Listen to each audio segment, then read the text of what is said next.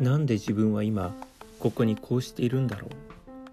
自分の人生はこのまま続いていくんだろうかと思ったことはありませんか？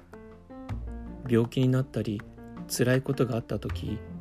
なぜ自分がこんな目に遭うのかとも思うでしょう。大概そういう思いは悲しみや嘆き単なる不満として片付けられてしまうこともあるけれど僕はそれも知りたいという人間の欲求から来ていると思うのです。人間はどうしても知りたいと思ってしまう生き物なんじゃないでしょうか。科学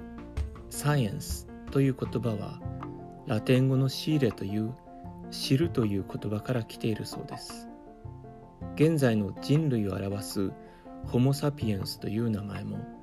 賢い人間という意味らしいですが今の人間が本当に賢いかどうかは別としてこの賢さも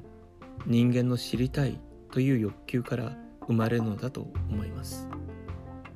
自分の今の在り方に疑問を持った時もしそこになぜどうしてという思いがつきまとっているのであれば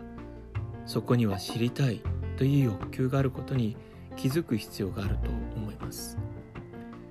考えても無駄なことは考えるな。と言われたりしますが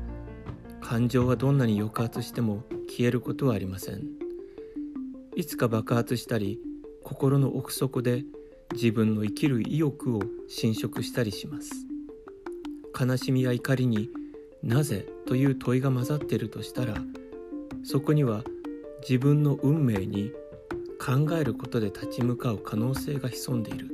ということではないかと思うのです。僕は